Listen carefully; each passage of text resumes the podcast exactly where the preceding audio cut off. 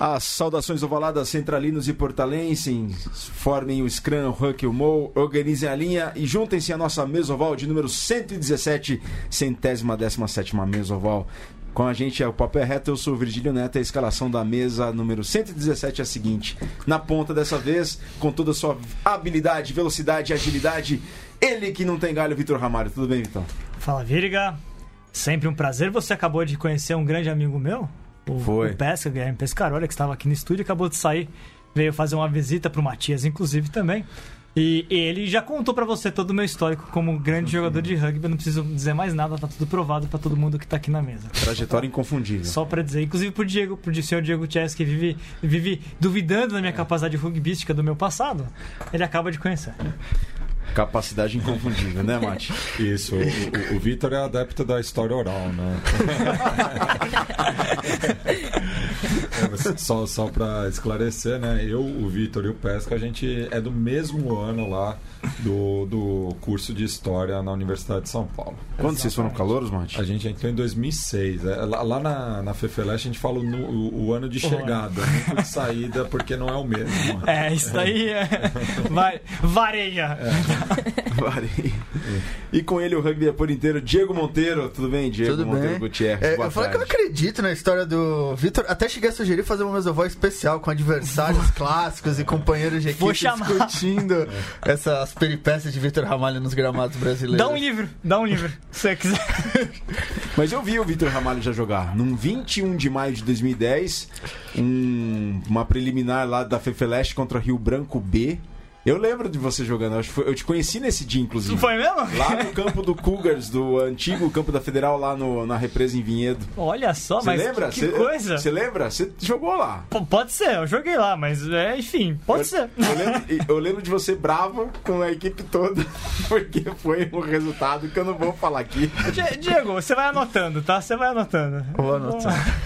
Bom, pessoal, muito obrigado a todos que estão, com, que estão conosco aqui nessa nossa mesa voz número 117. Agora, só uma provocação também, Virga, pro, pro Diego. Eu queria saber o histórico da ECA contra a Fefeleste. Opa, qual que é o histórico da ECA contra o Flash mesmo, Diego? É, a gente perdeu da FFL. Muito obrigado. mancha. Mas a gente acabou o time Repita depois. de novo a- aqui. A gente criou coragem, acabamos o time depois.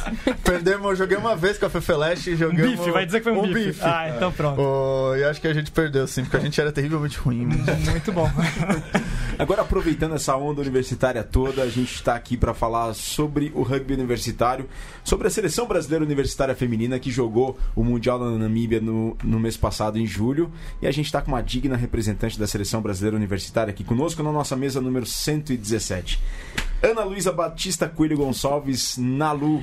Opa, boa, Boa tarde, tarde, aí. É um prazer estar aqui.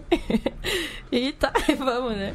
Ó, o, o Diego é ECA, Matias Fefeleche, Vitor Ramalho Fefeleche. E você? Eu sou Efe. Efe. Efe. Escola de Educação Física e Esportes Esporte. da Universidade de São Paulo. Eu, eu, eu fiz uma disciplina de ouvinte na EFE, Esporte e Filosofia, com o professor Jorge Kinijnik, que atualmente mora na Austrália. E que eu. Ah, é mesmo? Eu conheci ele na, num congresso recentemente. É. É. Um abraço pra ele se estiver nos ouvindo. Eu fiz uma matéria também na EFE, a matéria de pós da Kátia Rubio. é, Nossa, É, Kátia sim. Rubio é Dimensões uma socioculturais educadora. esporte. É, muito bom. É, então. Nalu, que ano você tá? No terceiro ano? Tô no terceiro ano, agora comecei o sexto semestre, essa semana já. Tá, e como é que o rugby entrou na sua vida? Você já conhecia antes? Já jogava por um clube antes? Como é que o rugby entrou na sua vida? Eu era do judô, né? Eu entrei na faculdade porque eu queria seguir no judô. é, ser, eu queria só fazer a faculdade pra continuar é, lutando mesmo. Aham. E aí eu entrei e conheci o rugby num, num, num Inter da EFE. Que no foi primeiro ano. no primeiro ano. Eles perguntaram, ô, você sabe derrubar pessoas? Eu falei, sei. Você sabe correr? Eu falei, sei. Aí eles, ah, então tem um jogo muito legal aí pra você aprender aí. e me chamaram pra jogar. E aí, como é que foi esse primeiro torneio? Nossa, o nosso time foi campeão. Com metade do time de futsal feminino. Acho que tinha duas meninas que já tinham jogado rugby. A Aline, que tava nesse time. E aí, eu do judô. E foi campeão. foi campeão do Inter. Primeira vez, assim, primeiro contato. E isso foi ano retrasado. Foi em 2016. 2016. 2016, ano Né? retrasado. Começo de 2016, assim, acho que abril de 2016. Bom, a Ana Lu tá aqui conosco e a gente também tá ao vivo pelo Facebook do Portal do Rugby. Mandem suas perguntas, interajam conosco aqui, todas as perguntas para Ana Lu. O Brasil foi campeão, foi campeão não, foi disputar o Mundial Universitário lá em Swakopmund, na Namíbia, né? Repita, repita, Virgília. Swakopmund. Mundo. Do lado de? Do lado de Walvis Bay. É. Quantos quilômetros de? Oh, dá, dá uns, sei lá. 500 quilômetros da capital, que é Vinduk. Vinduk. E Vinduk em Afrikaans significa onde o vento faz a curva. É. Né? Wind é o vento, Hook é o cotovelo, onde vem. O gancho. Mas não era o nome de um general também, se eu não me engano? Ah, é? Será? É. Hum. Não tô de, sabendo. de um general alemão, se eu não me engano. Até porque a Namíbia fazia parte do da- Império Africano Alemão. Até a Primeira Guerra Mundial, quando foi a Alemanha entregou para a Inglaterra que jun- anexou a administração sul-africana. Era o Sudeste Africano Alemão, porque Isso. os alemães eles eram muito originais para dar o nome para suas possessões. Bom, E, só, e a Namíbia, que nesse período todo, é, sob a administração sul-africana, ela jogava o Campeonato Sul-Africano de Rugby, a Korea Cup, a seleção da Namíbia era parte da Korea Cup, inclusive tem um terceiro lugar numa Korea Cup em no- 1990, se não me engano, 89 e 90. Isso só uma correção sudoeste africana, né? É, e, e era esse o nome que eles usavam também na Namíbia pro Campeonato Sul-Africano, era Southwest, Southwest É. Africa. E a época que a Namíbia tinha uma equipe forte o bastante pra jogar de igual, pra igual com Sharks, com Lions, com Bulls e etc. Bom, a seleção brasileira que foi para Namíbia contou com a Amanda Onaga da Poli, Ana Luísa Coelho da EFE, que é a Analu, a Bárbara Fonseca da Farma, Camila Co Cocron da Farma, Gabriele Peloso da Poli, Gabriele Carrasco da ECA, Júlia Risse da EFE, assim como a Analu, Karina Teixeira da Fefeleste, Letícia Chaves da FAO, Marina Vasconcelos da Fefeleste, Lana Dávila da Farma, Larissa Schiavano da Educação. Comissão técnica da, do rugby da USP, que ganhou a, com o título do Jubes em março, foi em março, né? Foi. conseguiu a, a representação do Brasil na Namíbia, a Beatriz Parra, que quando eu tava pegando essa notícia do portal, eu pensei que ela fosse parente do Marlon Parra. Perdi, você não narrou esse Jubes, não? Narrei, Ah, narrei o tá. Jubes. Vendo aqui. Rafaela Turola, Samir Asbaran e Carolina Kozlakovski. Nalu, como é que foi. Como é que foram os Jubes primeiro, lá em março? Então, o Jubes, eu não fui convocada. Eu tava como reserva. Eu não me lembro de você lá, por isso que eu achei Então, estranho. eu tava só assistindo, porque eu não fui convocada com alguns critérios de treino, porque eu não conseguia aparecer muito no começo. O famoso só joga quem treina, né? É isso, né? Ah, entendi. É um ótimo critério. E aí eu não conseguia aparecer, mas as meninas disputaram o Jubes e aí ganharam a oportunidade de disputar o Mundial, né? E aí aconteceram umas lesões no meio do caminho, porque muitas das meninas competem em muitos campeonatos universitários, tem, tem o time, tem o Rugby USP também, as meninas do Rugby USP competem o Nacional.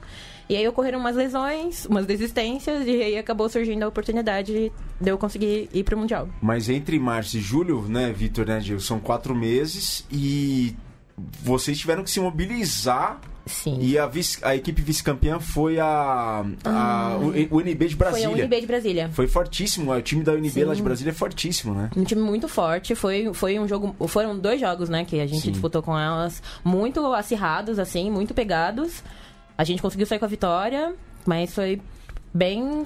Bem assim, quase. Parelho. É, Já- quase a- que a gente não vai. O jogo da, da primeira fase foi parelho, foi bem Sim, parelho. sim. E como é que vocês se trabalharam para juntar recursos para ir para Namíbia? Quanto que vocês precisavam, Nalu? Olha, o total era em torno de 90 mil reais. Com passagens inclusas das atletas, a mais a inscrição do campeonato e alimentação, hospedagem, essas coisas. 12 atletas, 3 comissão técnica, como é que é? é 12 atletas Era. e 4 comissão técnica. Era 12, ate- a 12 atletas, quatro comissão técnica, sendo que uma das meninas era como se fosse uma suplente. Se acontecesse alguma coisa lá, ela entrava. É um, pa- é um padrão, né? É, o Normalmente padrão. É. E aí a gente falou, a gente procurou patrocinadores, procuramos au- auxílio da, de algumas instituições, só que acabou não ocorrendo. E aí a gente entrou com um plano B, né? Que foi colocar a vaquinha online. Sim. E também fizemos uma rifa. Vocês conseguiram pelo menos um patrocinador ou conseguiram nada? A gente con- conseguiu patrocinadores para outras áreas, assim, não para suprir todo suprir ga- Sim. os gastos com, com a inscrição e com a passagem. A gente conseguiu o patrocinador que foi a Sanrad e a Bulger para os uniformes, né? E a Rugby e a Ipo pra material esportivo. Bolas, coletes, viseiras, assim. E o portal do rugby divulgou a vaquinha. então, e a gente procurou muitos meios de comunicação pra conseguir divulgar, divulgar a nossa vaquinha. Foi tanto isso que foi com todo o dinheiro da vaquinha que a gente conseguiu pagar a inscrição lá, que era 30 mil reais. Vocês conseguiram arrecadar quanto na vaquinha exatamente? Na vaquinha, eu acho que foram em torno de 34 mil reais, 30. Em torno de, da casa dos 30 mil, assim. Foi o dinheiro certo pra pagar a inscrição lá. Mas a, a inscrição, ela correspondia ao que no, no total? Correspondia, eu acho que em torno de 7 mil euros, alguma coisa Não, não, digo, mas o, o- o- a inscrição dava direito, Ah, a inscrição a- é- além ah, de sim. disputar o campeonato. A inscrição era a disputa do campeonato, alojamento e alimentação do lá do local e o translado, né? Que Ah, a gente entendi. tinha. Aí É. dá até a sua Copa Mundo. Até sua Copa Mundi. Daí, mas e aí? Com o restante do dinheiro, como é que foi? Aí o restante do dinheiro a gente entrou com uma rifa de balão, um passeio de balão, que inclusive a gente tem que, Ah, que- que sortear essa rifa essa semana aí. E aí a gente começou a vender pra absolutamente todo mundo da USP. Assim, a gente saiu vendendo que nem maluca. bandejão. Bandejão, não, vários plantões. Quanto custava? Cinco reais. Cada, cada número e, dá, e concorre a, a um passeio de balão. E quem teve a ideia do Legal. passeio de balão? Foi Alguém tem um balão aí? Quem tem um balão? Quem é o proprietário desse balão? uma amiga nossa da Poli, a Gabriele Peloso, que é do time. Ela tem um amigo que trabalha com passeio de balão e tudo mais. E ele cedeu uma, uma, uma, um passeio de balão. E aonde esse O passeio de Diego balão? de passeio de balão, né, gente? É, então, é pro interior, eu esqueci a cidade. Boituva, São- não É, por aí, Boituva. Ah, tá. E aí... Um balão mesmo, né? Não é que um balão o- mesmo, não, o balão de ar pa- quente. O padre lá que jogou os, ba os balões. É, um balão de ar quente. É um passeio mesmo, é 100% verídico. E aí a gente saiu vendendo pra todo mundo. Vendemos na- nos nossos locais de trabalho, vendemos pra familiares. Eu vendi pra um monte de gente. E só vai. Vendi na EFE. Caramba, quantos ao todo vocês venderam de rifa? Nossa, de números a gente não tem noção, assim. Mas venderam tudo.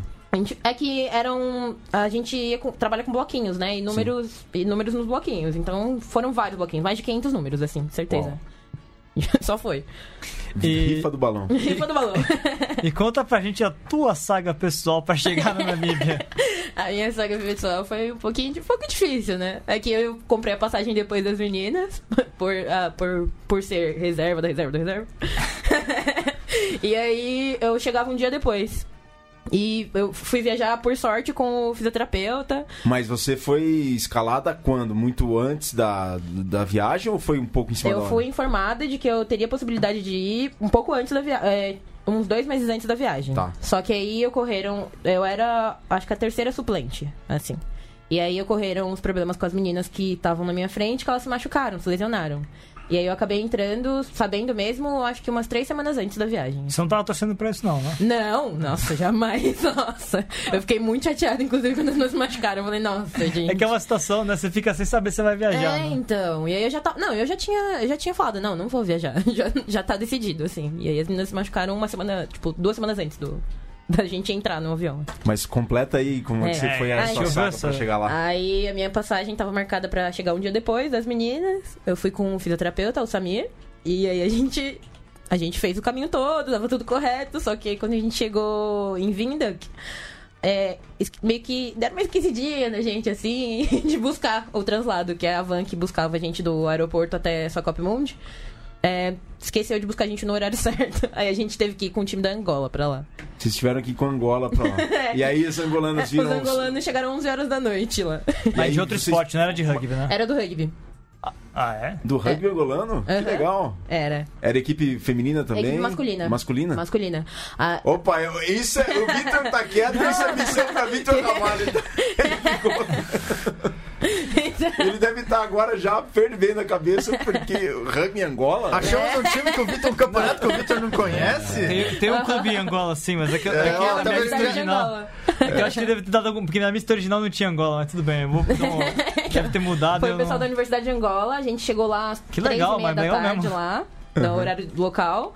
E aí, não- é, como no dia que a gente chegou era a abertura lá do, dos jogos, é, esqueceram um pouquinho de mandar o translado pra buscar a gente no horário certo. Mas eles que propuseram a solução ou vocês foram buscar a solução com os angolanos? Hum, eles propuseram a solução. Eles falaram, então, o time de Angola chega umas 10 horas da noite, e aí, se vocês pudessem esperar, ia ser muito bom.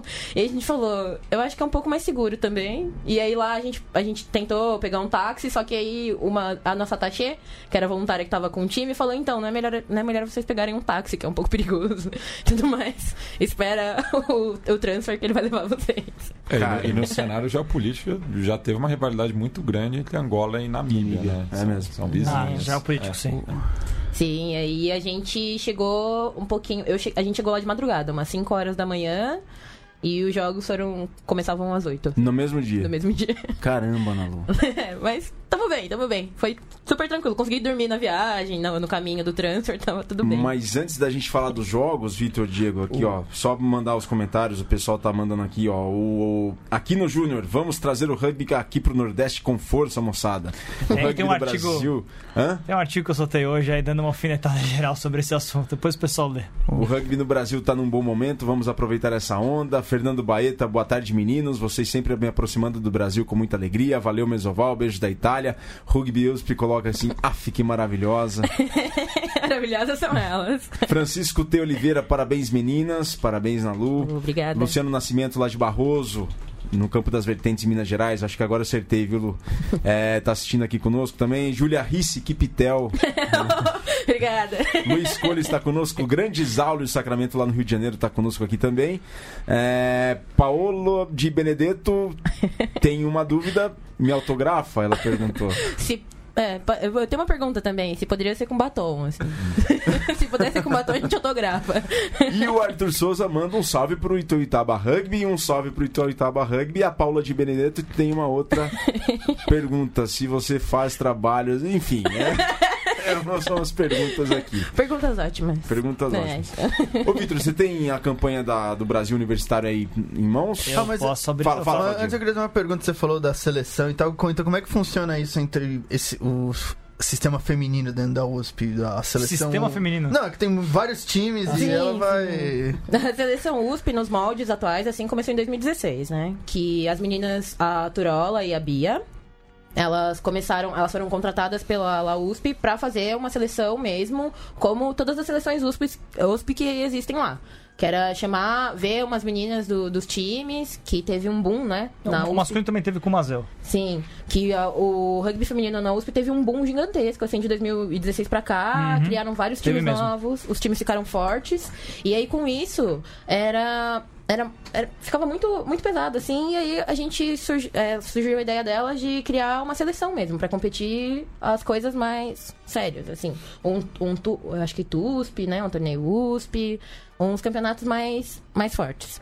Eu acho E que a dúvida do Diego é mais com relação a. a- a- Não, a- é a- mais- É que, tem- é que tem o rugby USP e a sessão da USP são Ah, coisas sim, diferentes. são- São diferentes o, também. O, o rugby compete na Unicinos também? O rugby não, só o Ah, masculino, só ano o passado. masculino jogou. Começou o masculino ano passado, esse Ah, ano a o- gente vai o- ver. o Não, mas masculino joga é faz novidade tempo. também. Joga o O rugby. masculino jogou. é, O- o- talvez não jogue É. sempre, mas jogou É, então. várias O vezes. masculino foi já. organizado ao longo de dois anos, esse ano não Sim. foi organizado de novo. A- a- Até porque Então a gente tá pra ver também. a, a Unicinos é uma competição tradicional, né, do, Uhum. do sul do continente, ali próximo também Argentina, Uruguai, imaginava que É, tivesse então até, até agora só o masculino, É. só o masculino foi. O feminino a gente vê esse ano, né? Como é que funciona, que vai ter o Unicinos aí no segundo semestre. O Nalu e o Luciano Nascimento coloca aqui que essa rifa do balão é mais louca que o pa- próprio padre do balão. Nossa, isso aí tem, o tem padre do balão é um gênio, cara. É um incompreendido. Mas aí voltando pra seleção USP, aí a seleção, a- as meninas olham os, os campeonatos, porque a gente participa, tem o Super USP dentro da USP, Sim. que são é o torneio feminino de rugby da USP Sevens. E aí as meninas olharam e selecionaram as meni umas meninas pra treinar, mas os treinos também são abertos. E aí elas sele- selecionaram e fizeram essa seleção pra competir para competir os Jubes. Pra, pra jogar na seleção USP, precisa ter algum time ou não?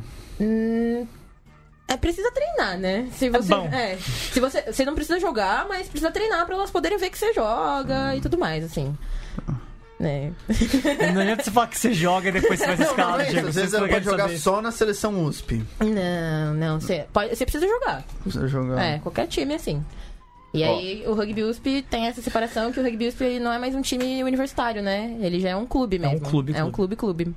É, é interessante que o, o, o Rugby USP, é, o Rugby USP nasceu em 2008 ou Oito. 2009. Junto Oito. com. é, é, o Rugby USP e a seleção USP eram bem unidos, assim. Era quase a mesma coisa, assim, Tá. em 2008, quando começou. É, quando surgiu, acho que só tinha, o, só tinha a seleção. O É. rugby USP era tipo a seleção USP É, porque não tinha outros times femininos. Aham. Quando, quando eu jogava, eu lembro que, que é, foi bem no comecinho, comecei, entrei em 2006 na equipe é, masculina da Flash, foi bem no comecinho que começaram a aparecer meninas querendo jogar rugby. Sim. A gente incorporou ah, algumas jogadoras que treinavam como masculino mesmo em 2007 e 2008 Uhum. e foi justamente em 2008 que, come- que elas começaram a, a ver que outras de outras faculdades também estavam se movimentando e nasceu o Rugby USP. Sim. Mas logo nesse mesmo momento, é, al- algumas das jogadoras quiseram ficar nas suas faculdades para montar os times das suas faculdades. E aí criou-se os caminhos É, separados. Eu lembro disso. Separou.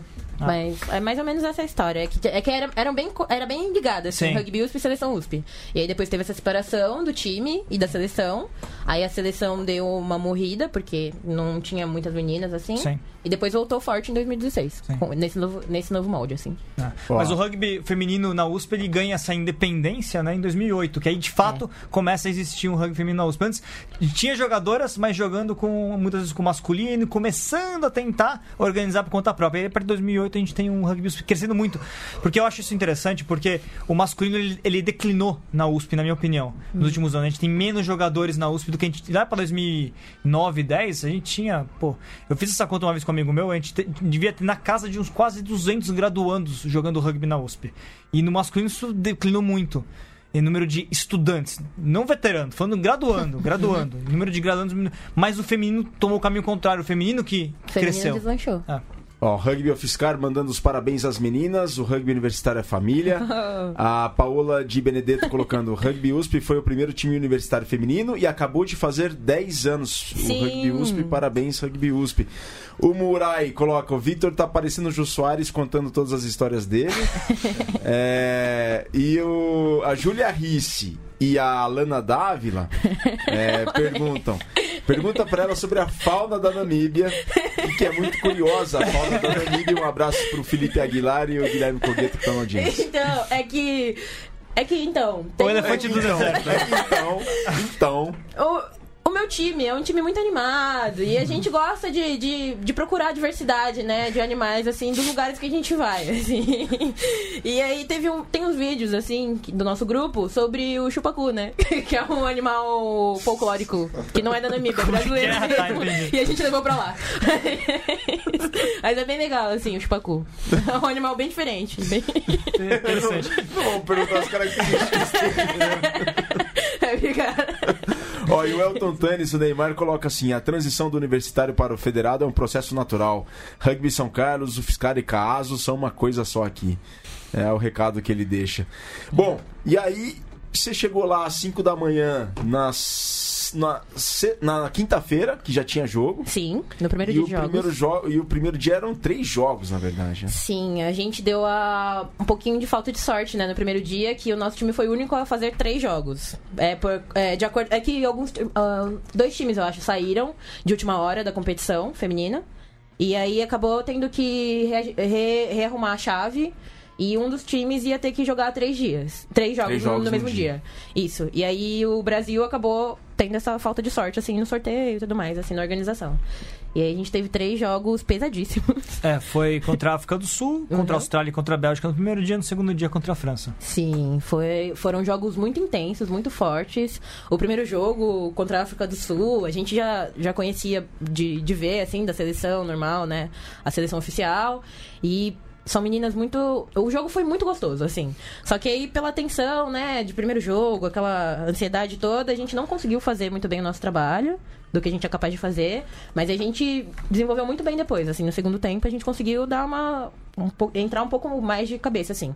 Mas a gente não obteve a vitória, infelizmente. Que, que- como é que era esse time da África do Sul? É- Era uma universidade. Era que nem. Porque é, isso é interessante, né? Essa é a primeira vez que o Brasil manda uma equipe brasileira, uma, uma- a, campeã brasileira pra competição. A gente teve o Brasil participando duas vezes do Mundial Universitário antes, 2010 e 2014.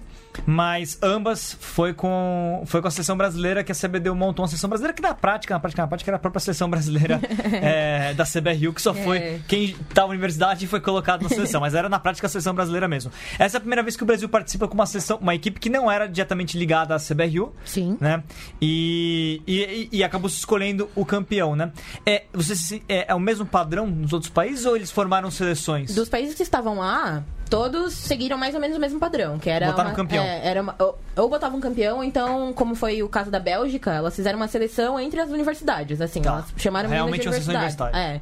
Ah, o único caso, eu acho que de meninas mesmo que tinha da, da seleção, seleção oficial, era o caso da França, que aí tinha quatro meninas da seleção oficial. Principal de A 15, principal inclusive, de da Copa 15. do Mundo, eu sei. Campeã do, do Mundial. Né? Sim, Pô, mas se o sim. sujeito tá na universidade, ele é universitário, né? Não ai, é que mas- não joga. Mas que é a seleção brasileira universitária que jogou antes, que era a seleção brasileira de verdade, né? Pô, se todos são universitários, então bom, bom pra ele. É, então, né? Então, jogaram, jogaram com, com, com as regras. Sim, mas, é, tava mas acho que, mas acho que é muito mais legal você ter a seleção universitária mesmo, ou o campeão universitário, porque você de fato fomenta o rugby universitário, né? Você não Ah, manda uma, uma equipe principal que tem oportunidades em outras competições. Você manda a equipe que não tem oportunidade em outras competições, que é o time universitário mesmo. Acho-. Isso eu achei muito legal de ter a, a seleção da USP representando, representando o Brasil, porque você está levando uma seleção é, que é um time universitário, de universitários, para ganhar uma experiência que é o, o- o- a É, essência uma do vivência- torneio. É uma vivência muito grande, assim, e pensar que a gente pode, que depois dessa seleção, assim, que o Brasil conseguiu levar, a gente pode levar outras seleções, que,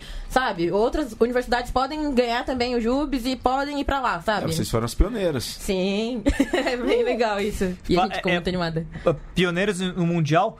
Ano passado a gente teve a Universidade Federal de Goiás jogando os Jogos Sul-Americanos. O primeiro jogo sul-ameri- sul-americanos universitários, se não me engano. Que teve o, o rugby, rugby Sevens masculino e aí a, a Federal de Goiás foi.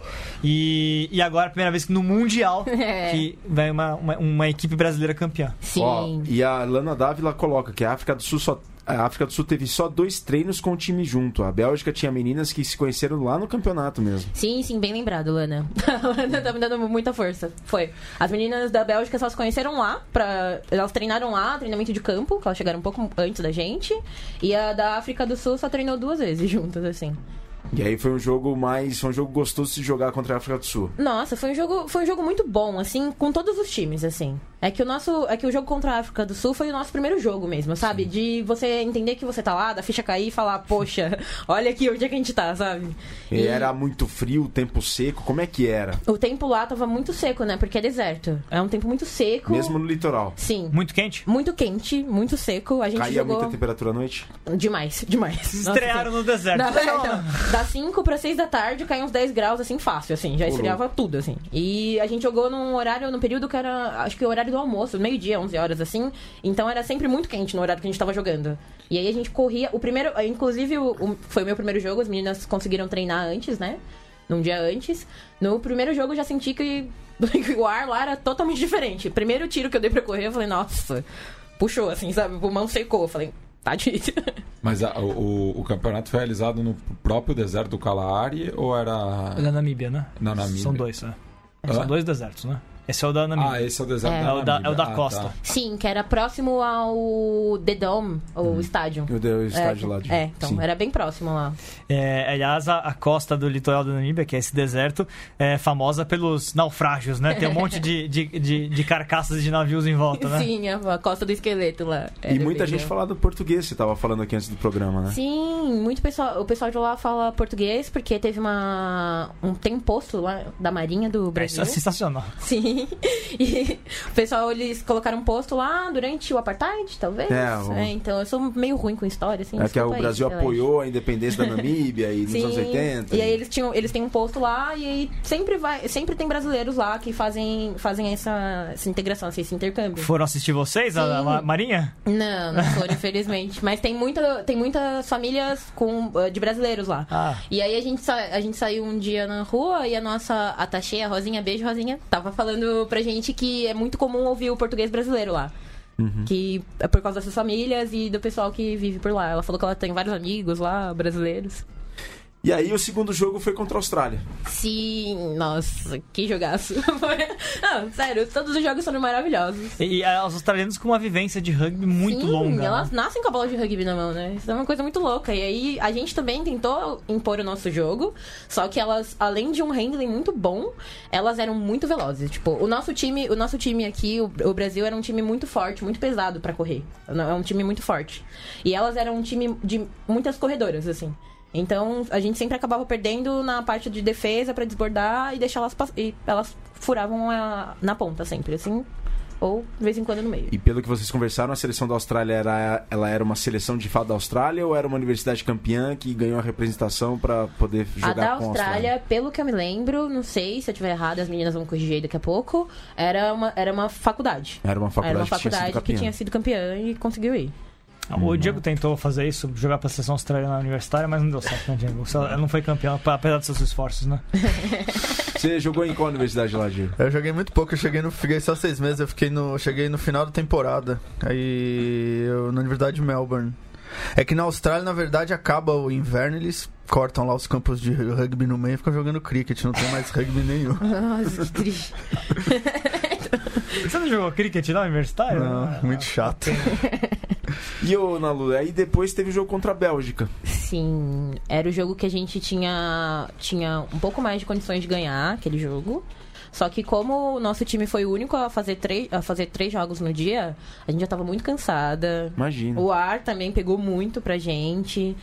E aí a gente não conseguiu, não conseguiu obter a vitória, mas a gente jogou muito bem contra elas. A gente conseguiu segurar o time, o time belga, eu acho que mais da metade do segundo tempo, assim, sem pontuação, sem elas fazerem pontuação, assim, né, gente? E a exemplo do que aconteceu em Hong Kong, Brasil Isso que eu ia perdeu. Você lê minha mente, Virgínia. Era o meu Não, que comentário. foi curioso, foi essa coincidência, né?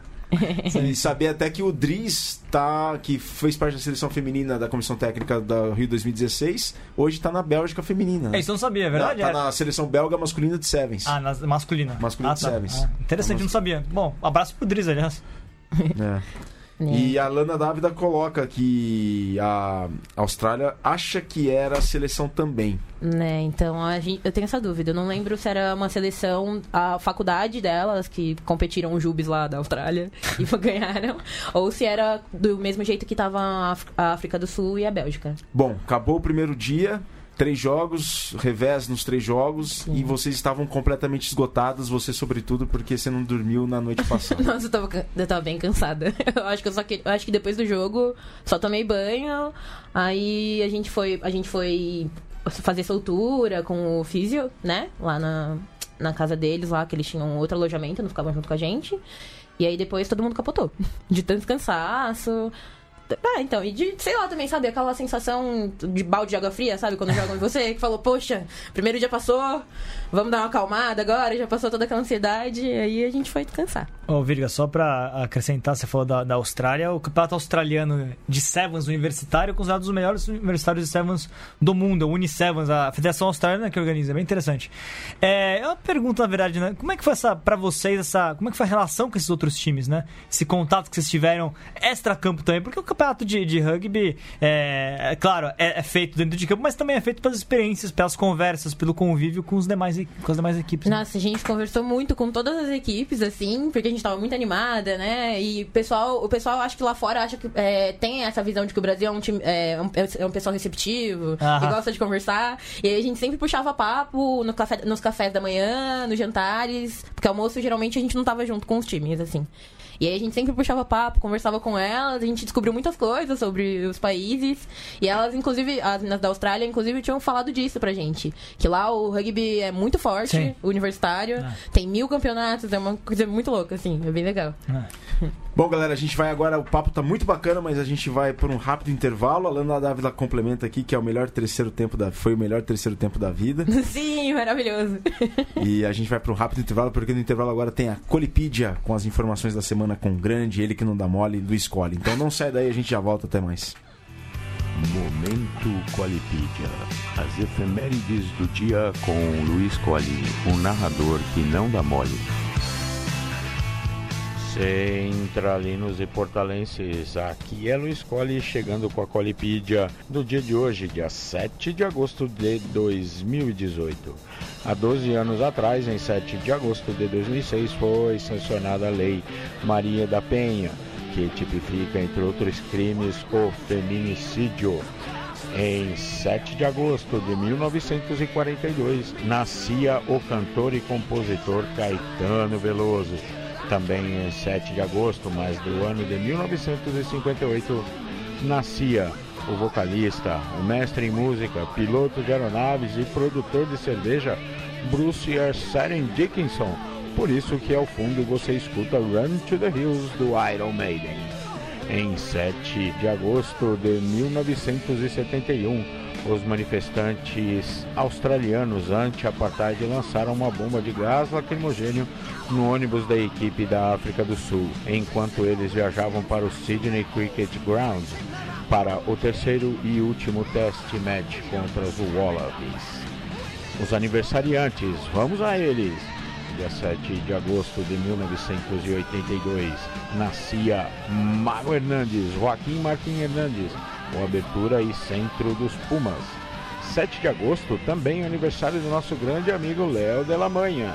Amanhã, dia 8 de agosto, é aniversário de outro grande amigo, Fermin Padilha e Chester Williams, o grande jogador sul-africano, o único negro a integrar a seleção dos Boques na Copa do Mundo de 1995. Alhambra Neves, a árbitra espanhola e Maurício Rosman fazem aniversário dia 9 de agosto, de depois de amanhã. E no domingo, para encerrar as efemérides, Christian Guimarães, dia 12 de agosto, comemora o seu aniversário. O nosso amigo que saiu de Cuiabá foi para o mundo e hoje está em Portugal.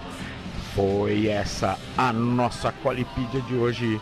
Um grande abraço a todos e até a semana que vem.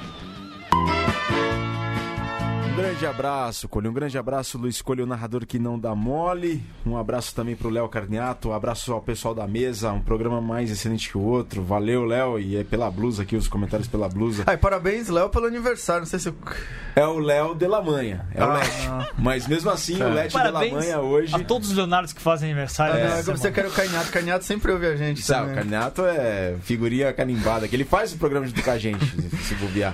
E o mais aniversário do Létio Delamanha hoje, também uma lembrança, porque o Cole, lem- o Cole fez essa lembrança muito bacana do Firmin Padilha, aniversário dele amanhã. Grande irmão do Diego Padilha, membro da família Padilha, que tem uma tradição tremenda dentro do rugby. Muito obrigado a todos vocês que estão eh, conosco no nosso mesoval de número 117. Abraço também pro Osiris Carvalho lá de Curitiba. A Gabriele Peloso coloca que perfeição. Obrigada. Perfeita é meu time, né? Essa seleção brasileira maravilhosa.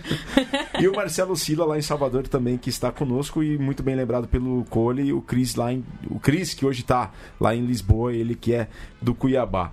Bom, o pessoal comenta aqui, é, Lana Dávila, melhor terceiro tempo da vida e Brasil campeão do terceiro e a Sim. Júlia Risse fala na Lu, fala que ganhamos a votação do time mais divertido. Sim, a gente ganhou a votação do time mais divertido do, do Mundial. vocês Eles fizeram os lá? videozinhos lá, né?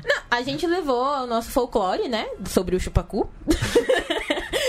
a gente também falava muito, conversava muito e a gente fez brigadeiro para os times que não conheciam. Nenhum time quase conhecia brigadeiro. Ah. É brigadeiro Sim. brasileiro, né? É, e aí a gente fez o brigadeiro e, e- e passou pra, pra. A gente entregou pros times, assim. e- Quem fez o brigadeiro? Quem, vocês todos fizeram? ou- Não, brigadeiro foram as meninas da Farma, a Lana, a Camis e a. Ai, a Aham. Desculpa, Bá, eu sei seu nome. Uhum. Então, elas fizeram brigadeiro e a gente foi levar, a gente saiu andando, assim, levando nos alojamentos e falando, oh, você conhece brigadeiro? Não? Então como é que. Mas vocês levaram um granulado daqui e acharam lá? A gente achou lá, a gente comprou tudo lá. E Ah, é que ideia. claro. Né, né, então, né, ma- mais ou menos brasileiro, assim. Mais ou menos. É, e aí foi nisso que a gente também conheceu a história delas, também como elas chegaram lá, e a gente foi batendo papo com o brigadeiro, assim. Que bacana, que bacana. e aí, isso foi de um- do primeiro pro segundo dia ou foi depois do último Foi dia? depois, no último dia. Mas aí ainda teve o último jogo no segundo dia, o que foi um, um- um dia com um jogo apenas, que foi contra a França. Nossa, um jogo muito forte, muito bom, muito intenso. A gente levou um sacode, né? Com perdão da palavra. A, Rom, a Romane Foi, né? Menager lá, que é a jogadora da seleção principal da Sim, França, né? Sim, nossa, as meninas são maravilhosas, assim, um time, um time muito forte, um time muito conectado, com muito handling, muita. É, ti- tinham corridas boas, sabe? E pra gente foi, foi, meio, foi muita experiência mesmo, sabe? De estar lá, jogar contra um time forte, ter essa experiência, sabe? Aprender com isso. Foi muito bom, a gente conseguiu acertar algumas coisas. E mesmo perdendo, foi uma puta experiência pro time, assim. A gente voltou com uma bagagem enorme depois desse jogo. assim. Imagina, destacar, né, Vitor, né, Diego, o trabalho da Turola, né? Sim, a Turola e a Bia foram fundamentais, assim, sério. Elas, elas desde o começo da- dessa seleção, desse novo molde, elas sempre, elas sempre puxando os times, sempre levando as meninas, chamando, chamando os times pra treinar junto, puxando os horários de treino. A Turola que eu acho que tá desde 2008, né? Quando eu entrei, ela já era A Turola das tá- veteranas é, a do Turola- rugby é. USP. A Turola e a Bia se formaram no EFE, as duas. E aí a Turola sempre jogou, né, com o rugby USP, e aí depois ela teve ela saiu, né? E aí a Bia, a Bia entrou depois também com a seleção, e elas, e elas, e elas treinam mais da metade dos times de rugby lá da, da USP, né? Quem nunca, do feminino que nunca foi treinado pela Turola, né? Né? Quem É a nunca foi e, e pela Adriana, né? Então, Todo mundo já deve ter Tem uma treinado. tríade lá, né? Que é a Bia, a Turola e a Adriana, Exato. assim. Pela- Pelas três, assim. Aí elas, elas É que nem no universitário muito. masculino que tinha o Gabó, tinha o, o, o Japinha treinou uns 500 times lá na USP também, enfim. É. Tem uma lista aí. O time Tem uma lista. E essa, essa tradição do rugby universitário, ela devia se espalhar para todo o país. A gente vê mais aqui em São Paulo, agora na NB, com o time da UNB feminino. Mas devia se espalhar para todo o país, porque o esporte universitário tem vários torneios em nível nacional, em nível mundial. E podia ser uma boa para o rugby universitário poder cada vez mais, não só aqui no Sudeste, mas é, se expandir para as universidades. A É, nossa- e, e- na nossa- própria só- USP também, só, só um- eu, eu voltei recentemente lá ao CPU depois de um tempo e encontro. fiquei sabendo que o, o campo 4 virou agora campo de rugby, Sim. né? Não, não- é, é- é exclusivo da, da prática do rugby. É, Sim, a, Poli, sim. a Poli que conseguiu isso, bat- batalhou bastante lá dentro e uma hora vingou. É, é, é, fazer um, um aditivo aí, né? Você falou da UNB, Virga. O interessante é que, na verdade, a gente tem é, equipes, campeonatos puramente universitários, somente em São Paulo, que tem 15 e tem Sevens, tem os dois, masculino, masculino e feminino de Sevens, masculino de 15.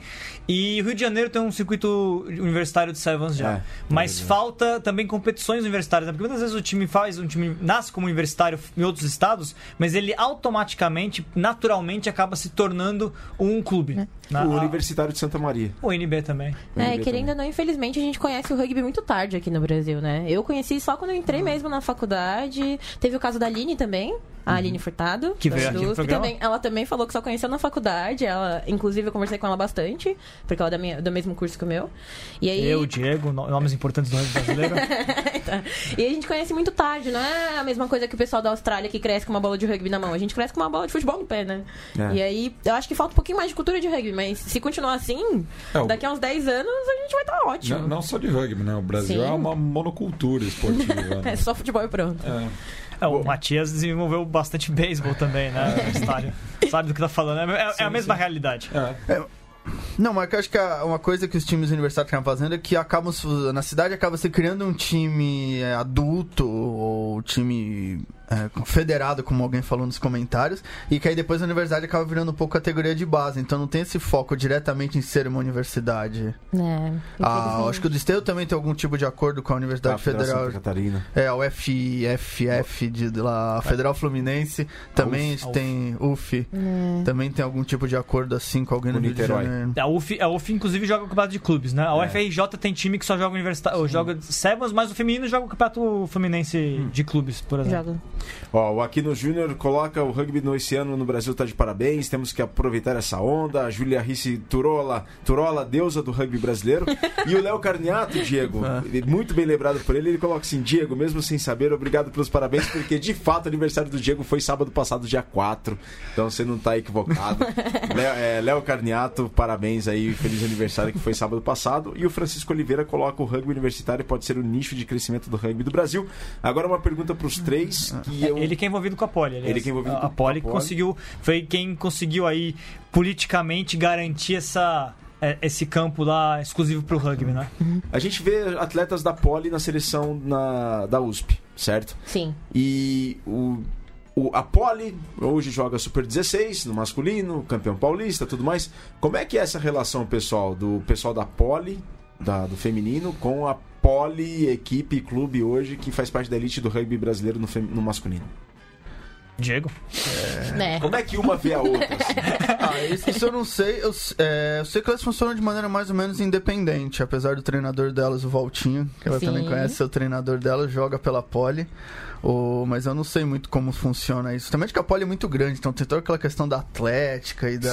Sim, que- eu acho que as meninas. Eu acho que a Peloso daqui a pouco me, me ajuda com essa resposta. Mas ah, as Minervas, né, as Atenas, Atena. desculpa, as- a- o Atena Rugby, que é o rugby feminino da Poli, e o Poli Rugby são bem independentes, assim. Só que eles, devem, eles têm um acordo para uso da- do campo e tudo mais, assim, e, e, a- a- e se apoiam, né? Como todo time de rugby, assim. É, e o Zaulio Sacramento, ele coloca lá do Rio de Janeiro, ele coloca, infelizmente o exemplo da USP não se aplicou ao FRJ quando surgiu a oportunidade de legado olímpico com um campo de rugby e hoje o mesmo se encontra abandonado e sem plano de ação a curto É, prazo. isso daí é um, Pena, né? um assunto bem delicado, a gente pretende tocar nele em breve no, no portal do rugby, tá? É, e por, Só e por outro lado, eu não sei qual é a realidade dos campi ao redor do Brasil, mas o, o CP USP facilita muito também o, o surgimento de diversas equipes. Sim, né? o CP facilitou muito pra gente, ajudou muito dele. com os É. trâmites também. O CP, foi- o CP e a USP, né? Ajudaram muito com essa parte burocrática do, do time pra conseguir ir viajar. Foi, eles foram fundamentais, assim, pra gente também. Ajudaram bastante. Segue o baile aqui, então, portanto, o resumo da campanha do Brasil, as derrotas para a África do Sul, Austrália, Bélgica e França. Esse torneio que teve como campeã, Vitor, É, ixi.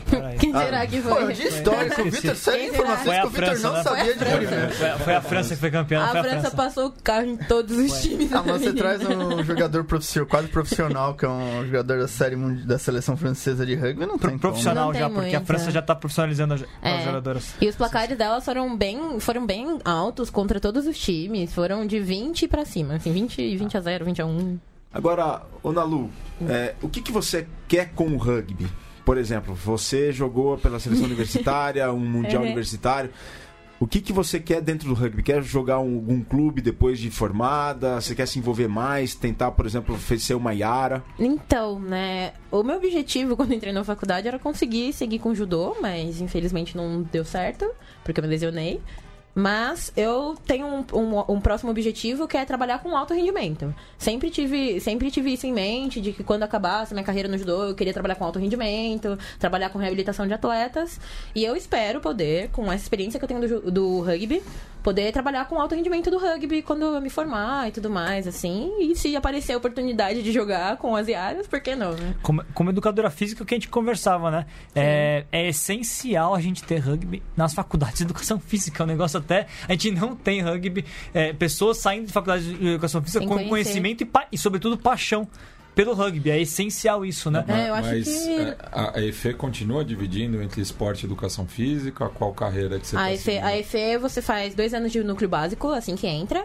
E no seu terceiro ano, quando você começa, você decide em fazer bacharel em educação física, bacharel em esporte ou licenciatura em educação física. E você tá. Eu tô no bacharel em esporte, ah, né? por, por isso que tá querendo, isso, é, almejando o alto Sim, rendimento. trabalhar com alto rendimento e atletas assim mesmo. É bem mais focado. Ó, a rugby, o, o pessoal da rugby, do Rugby USP colocou aqui, ó, perdeu todos os jogos, mas ganhou o que importa, que é o terceiro tempo.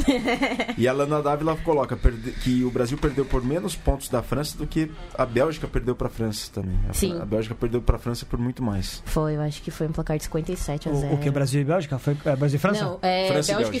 França. Ah, é, eu preciso. É. eu- É que a gente publicou os, os, os- Os resultados do Brasil. que era o que É, então pelo lá no Fizu eles têm eles mandavam eles sempre colocavam fotos com os resultados finais e a Bélgica perdeu por um resultado maior do que o nosso lá contra a França assim.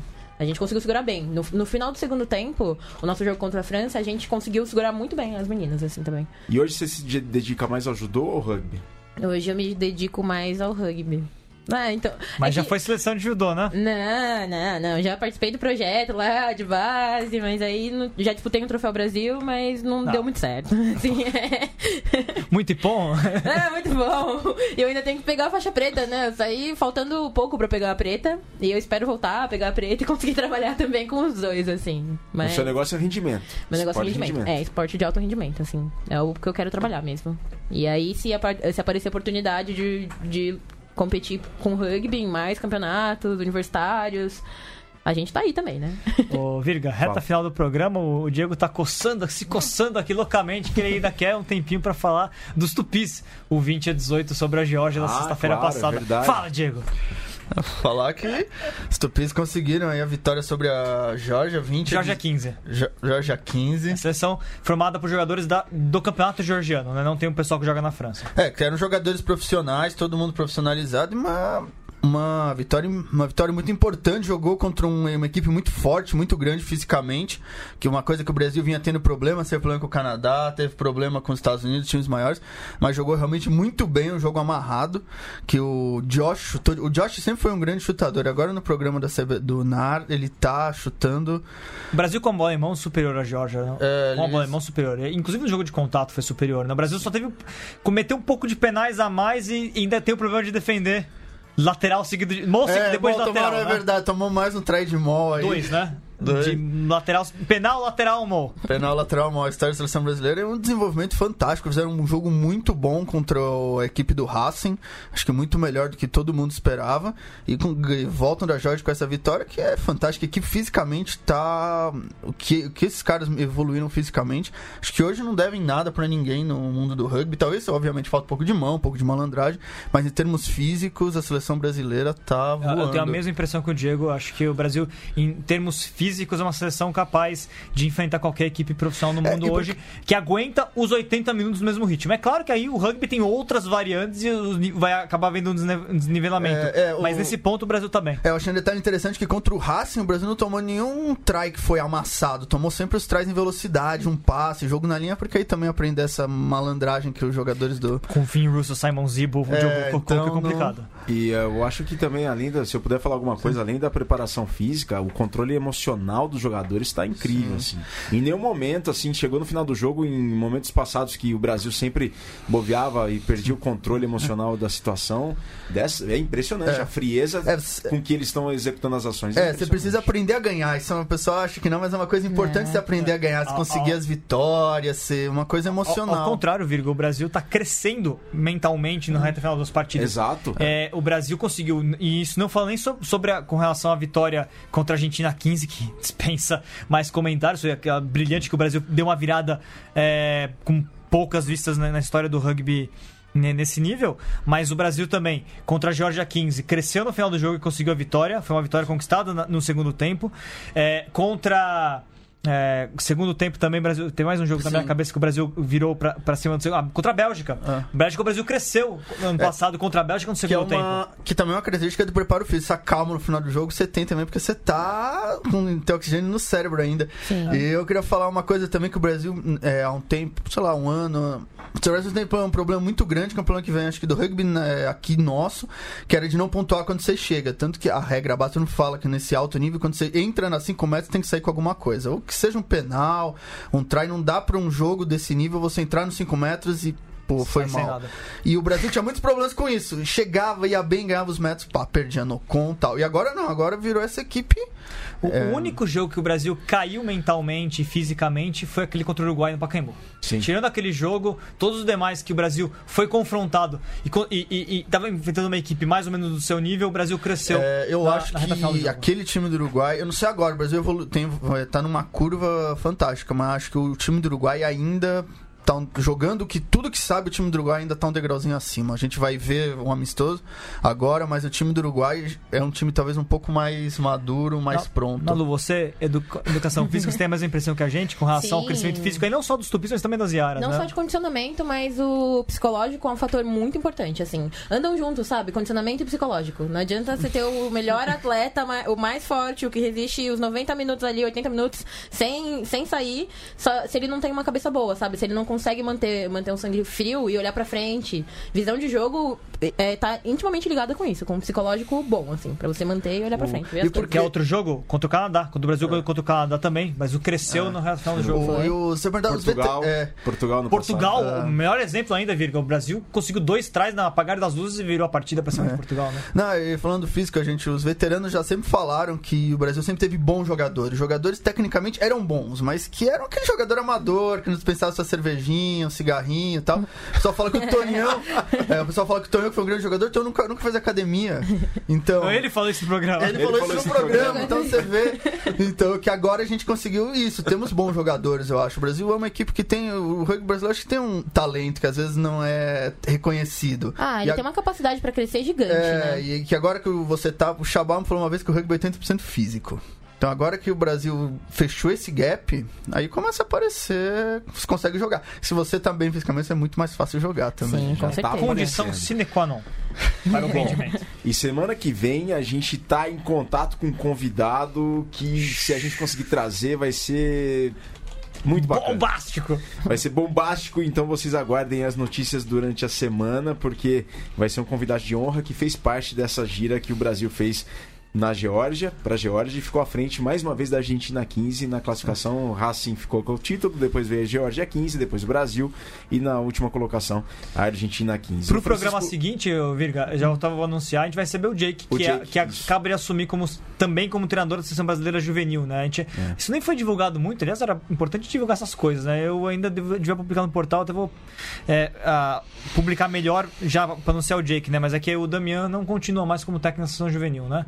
Assumiu o Jake, enfim. Dia 21 de agosto, portanto, programa com o Jake. No próximo dia 14 ou no outro dia da semana, a gente vai ver ainda confirmar isso aí.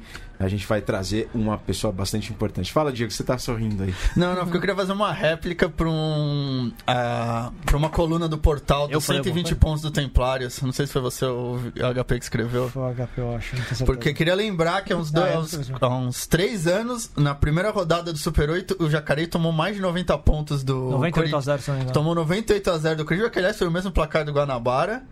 E todo mundo sabe o que aconteceu nos anos seguintes, né? Não, o Templários levou 100 pontos no Taça do P no passado do, do Band também. É um clube que. Ele, é- ele- quando ele começa a perder, a porta Não, abre, não, mas é um não. time competitivo não, quando, essa não quando é a entra ideia. bem A no jogo. ideia é que você perde. Todo mundo perde, É. mas o trabalho alguma hora aparece Não, eu e acho que a gente, aprende, a gente aprende muito mais quando a gente perde do que quando a gente ganha. assim, a gente tira muito Sim. mais, muito mais daquilo quando a gente perde do Só, que quando a eu gente só ganha. aprendi no rugby. Então, está- então que falaram que o campeonato tá desequilibrado e tal, mas pensar que essas equipes trabalham muito, muito, eh, se dedicam muito, e que se hoje elas estão perdendo de 98 como Jacareí, daqui 3, 4 anos, ninguém sabe, né? Pode estar perdendo de menos também. Bom, é, a gente já está chegando na reta finalíssima do programa. O Felipe Schutz coloca aqui: temos alguns egressos da EFE que estão entrando no rugby e outros que são atletas e estão estudando educação física também. Nalu está no caminho certo para o alto rendimento. Boa sorte. Obrigada, Schultz. Ele é um ótimo amigo. Nossa, eu queria muito falar do pessoal da EFE, que eu conheço do rugby. É, o que eles é me incentivaram pra caramba. E tem um fator que eu esqueci de falar, gente, no começo. A pessoa que perguntou se eu sabia derrubar pessoas e se eu sabia correr era o Leandro Mamute. ele, foi, ele, foi ele quem me colocou no rugby mesmo. Ele me Ei, apresentou a modalidade. Ah, o Schutz, que é o preparador físico da seleção brasileira, que trabalha aqui no Nine em São Paulo e é um Sim. dos grandes responsáveis, um preparador físico. E da- e foi- fantástico. e Já foi da conversei Poli com ele também. algumas vezes na EFE, Ah. ele é ótimo, maravilhoso. O Aturola, que já, já deu uns treinos pra EFE quando a EFE tinha um time feminino ativo que conseguia treinar. A Bia também, o Walter, o Valtinho, que ele, estu- ele faz algumas matérias comigo. Nossa, eles são maravilhosos, velho. E o Ale Ferrer coloca que esse placar aí de Jacareí foi 126 a 10 pro Band. É, então, já, falei, já aconteceu isso antes, já, Templários, você quer dizer, né? Isso. É. Templários. Bom, galera, a gente está chegando agora a considerações finais. Vitor Ramalho. Consideração final, não falamos, mas eu falo um pouquinho rapidamente. Tivemos a final do Super Rugby, um baita de um jogo. Pela terceiro ano consecutivo, o Lions foi vice-campeão. O Crusaders, pelo segundo ano seguido, foi campeão. Falta alguma coisa para os sul-africanos ganharem aí o Super Rugby. Dessa vez deu Crusaders, Crusaders que é um time magnífico, que é treinado por alguém que já esteve no Brasil, já treinou os Tupis também. Grande Scott Robertson, o Razor. Aliás, Virgílio mantém uma, uma relação até hoje. Tem, né, eu falo com ele até hoje. Eu falo com ele até hoje, mandei um e-mail pra ele de parabéns, Scott Maurice Robertson Razor. No- Fala, e ele tem um carinho muito grande por todos nós. No, no algum lugar do portal do rugby tem uma entrevista nossa, eu, o HP, que fizemos com ele no refeitório da, lá do centro de treinamentos lá de, de São José dos Campos. Foi super atencioso, um baita cara, foi Al Black, Hum. foi treinador dos Tupis e campeão duas vezes consecutivas com os Crusaders, como técnico. Diego, Ra- Diego Gutierrez. É, temos tempos pra falar os placares do, do Super 16. Ah, e falar do gramado do Serete. A gente falou tanto do gramado do Serete no programa passado. Depois de toda essa chuva, o, o gramado do Serete não deve estar mais. É, eu coloquei o concorrente, o gramado do Serete, que foi o gramado lá do Parque da Marinha, o pessoal gostou bastante do post. Foi, foi bem bacana. O- Tá, tá um pouco em cima pro, Tá em cima, pros resultados. Diego. Tá. Tá. um pouco em cima, mas vocês podem acompanhar, é só acessar portal do rugby.com.br. Nalu, foi uma honra, muito obrigado por Muito ter obrigada, eu que agradeço. Gostaria de agradecer também a comissão técnica, que foram essenciais para que a gente conseguisse obter esses resultados. Gostaria de agradecer também os nossos patrocinadores, que é a, a Rugby, a Sanhad, a Bulger, que ajudou, confiou na gente, conseguiu, inve- investiu esse dinheiro na gente.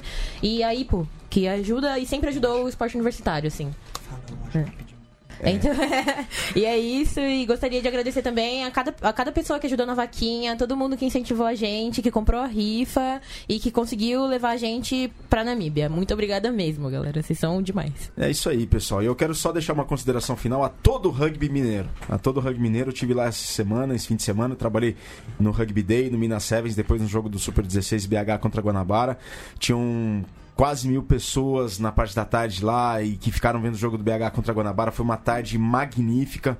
Então, um grande abraço a todo o rugby mineiro, de Poços de Caldas até Almenara, Montes Claros, Iturama, Uberlândia, Tuiutaba, Teófilo Otoni, Governador Valadares, Vespasiano, BH, enfim, todo o rugby de Minas Gerais que tá ligado sempre conosco aqui no Central 3 do Mesoval. Então vai um abraço para eles e foi uma honra, foi um prazer muito grande eh, trabalhar com eles esse fim de semana. E não deixem de visitar a loja do rugby, loja do rugby.com.br e vista-se com todos os uniformes do rugby nacional, rug, loja do rugby.com.br, a loja do rugby brasileiro. Saudações ovaladas e um grande abraço.